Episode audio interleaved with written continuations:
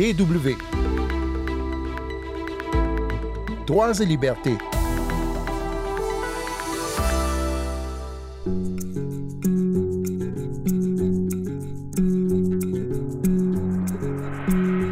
La famine est un mal qui touche des centaines de millions de personnes dans le monde.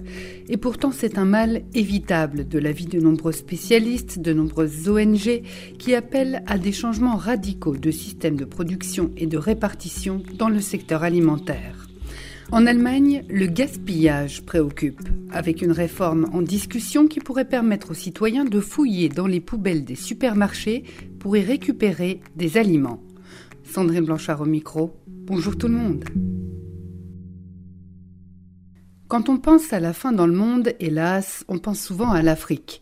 Trois États sahéliens figurent en tête de la liste des crises oubliées en 2022. Une liste établie par l'ONG CARE.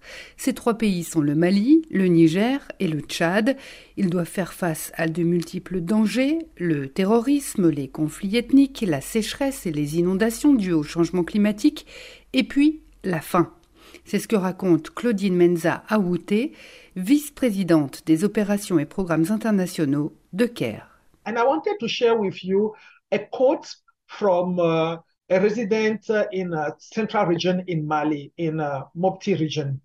Je voudrais vous rapporter les propos d'un habitant de Mopti dans le centre du Mali qui déclare, je cite, Notre communauté souffre des répercussions de crises multiples qui frappent le Mali depuis 2012. Nous avons aussi été touchés par la pandémie de Covid-19. In 2022, en 2022, notre situation a empiré avec l'embargo économique décrété contre notre pays ainsi que les répercussions du changement climatique. En septembre 2022, des pluies diluviennes ont provoqué de graves inondations dans notre village et poussé plus de 540 familles à fuir. Les écoles, les récoltes, les structures de santé et le réseau d'eau ont été détruits. De petites entreprises ont dû mettre la clé sous la porte. L'insécurité alimentaire a augmenté et menace en particulier les femmes et les enfants. Nous avons perdu tout ce que nous possédions.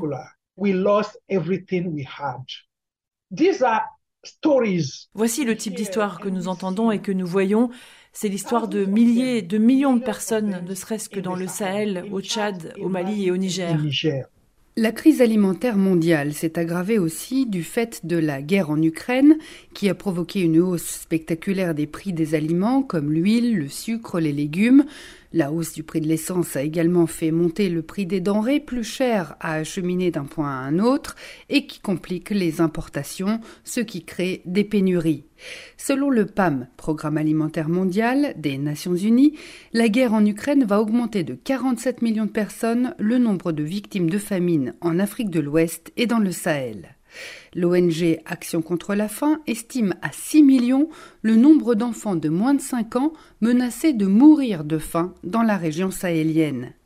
Jan Sebastian Friedrich Rust, à la tête de l'ONG en Allemagne, l'avait prévu déjà quelques mois seulement après le début de l'invasion de l'Ukraine par la Russie. Wir hören auch von dramatischen Situationen, wo, wo Familien ihre Töchter äh, früh verheiraten müssen, weil das der einzige Weg On nous rapporte des situations dramatiques de parents obligés de marier leurs filles de façon précoce parce que c'est pour elles la seule solution pour maintenir la famille la tête hors de l'eau. Souvenez-vous de 2018 dans le Sahel, il y avait eu de fortes hausses des prix sur les produits de première nécessité. et cela avait mené à des émeutes de la faim. Aujourd'hui, le risque toujours présent, étant donné que les prix n'ont jamais été si hauts depuis 2011. Il est capital que l'Union européenne et l'Allemagne comprennent les risques politiques que cela amène. La prochaine arrivée massive de réfugiés en provenance du Sahel est déjà prévisible si nous ne faisons rien.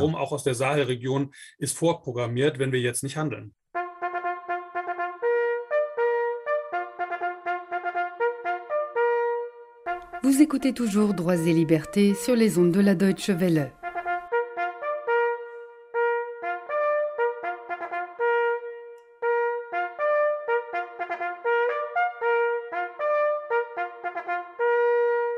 Évidemment, en Europe, on ne parle pas de famine dans les mêmes termes qu'en Afrique, mais la pauvreté existe. Et certaines personnes sont contraintes en Allemagne de faire les poubelles pour se nourrir. Certains fouillent dans les containers à déchets des supermarchés pour trouver des légumes ou d'autres produits qui ont été jetés car invendus ou jugés invendables par les magasins.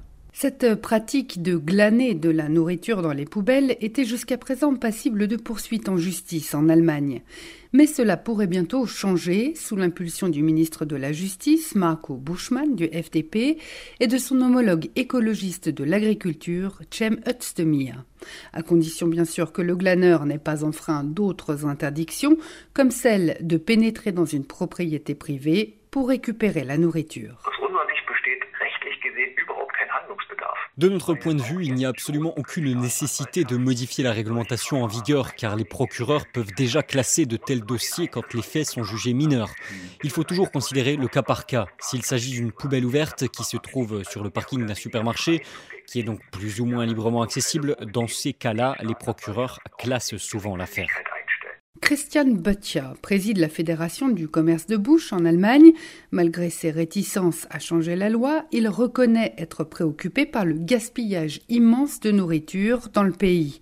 11 millions de tonnes de denrées atterrissent à la poubelle chaque année et cela ne représente que 7% des déchets produits par an en Allemagne. Dans l'index onusien sur le gaspillage de nourriture de 2021, l'Allemagne occupait la triste première place des pays qui gaspillent le plus de nourriture en moyenne par foyer en Europe. Dans le monde, il n'y a que la Chine, l'Inde, les États-Unis et le Japon qui font pire encore. Une absurdité quand on sait que 800 millions de personnes dans le monde souffrent de la faim. Le gouvernement fédéral s'est alors fixé pour objectif de réduire de moitié le gaspillage alimentaire à l'horizon 2030, par exemple en facilitant la coopération des entreprises avec les banques alimentaires. Mais tous les membres de notre fédération travaillent déjà avec euh, les soupes populaires depuis des décennies. Nos membres font don chaque année d'environ 75 à 80 000 tonnes de nourriture à ces structures. Christian Böttcher ne voit donc pas l'utilité de changer la réglementation pour ce qui est de la récupération d'aliments dans les poubelles des magasins. Ça veut dire qu'on veut changer la loi à un niveau de la chaîne alimentaire, à la vente qui gaspille le moins. Tout ça au nom de la réduction du taux de destruction d'aliments. Je me demande vraiment à quoi ça sert. À rien. Franchement, je me demande comment ils veulent voir les effets du changement induit par cette nouvelle législation. Comment mesurer la réduction du gaspillage à l'aune de cette autorisation? Le représentant des commerçants soulève un autre problème, celui de la responsabilité en cas d'intoxication alimentaire. Par exemple, quand un fabricant rappelle une gamme de produits pour défaut de production et que ces produits doivent donc être retirés des rayons par prévention sanitaire. Comment alors, se demande-t-il, s'assurer que des personnes ne les récupèrent pas ensuite en fouillant dans les poubelles des supermarchés? Rolf Sommer, directeur du secteur agriculture et évolution de l'utilisation des sols chez le WWF, a une idée de la façon d'éviter ce problème de responsabilité. Un client qui n'aurait pas de ticket de caisse ne pourrait pas accuser une entreprise de l'avoir intoxiqué. Quand quelqu'un se procure des aliments qui ont été jetés, alors cette personne agit de son propre chef et doit assumer seules les conséquences, étant donné qu'il n'y a pas de contrat, si on peut le dire ainsi, entre cette personne et le magasin. Quant aux supermarchés qui veulent se débarrasser insciemment des produits périmés, ils pourraient de la même manière devoir rendre des comptes. En Italie, par exemple, il existe une loi dite du bon samaritain. Par incitation fiscale, elle pousse les marchands à donner leurs aliments invendus plutôt que de les jeter. Un premier pas pour réduire les conséquences, mais Rolf Sommer en appelle aussi à s'attaquer aux racines du problème. Les entreprises doivent prendre leurs responsabilités tout au long de la chaîne de production alimentaire. Le gouvernement doit obliger tous les acteurs économiques du secteur à prendre des engagements contraignants pour atteindre les objectifs de limitation du gaspillage, à commencer par les agriculteurs qui surproduisent. Dans l'idéal, à terme, on ne devrait même plus avoir euh, besoin de conteneurs pour les déchets.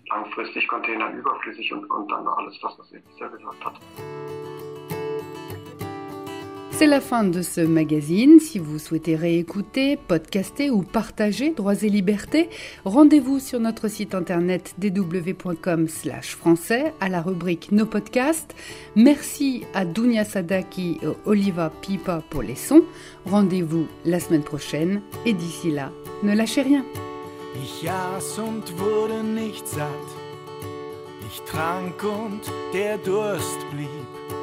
Ich sprach und mein Mund war mir fremd. Ich hörte, verstand doch nicht. Ich liebte und mein Herz blieb stumm, hielt fest und die Hand war leer. Ich dachte, und wer war ich? Sah und erkannte doch nicht, du bist das Brot, das meinen Hunger stillt. Du bist die Liebe, Leere füllt. Du bist der Wein, der meine Sünde löscht. Du bist die Freude, die mich aufleben lässt. Du gehst an mir nicht vorbei, du schaust in mein Gesicht. Du sprichst mich an, kommst in mein Haus, deine Nähe weckt mein Herz. Wir essen und trinken, singen und lachen, meine Welt verwandelt sich.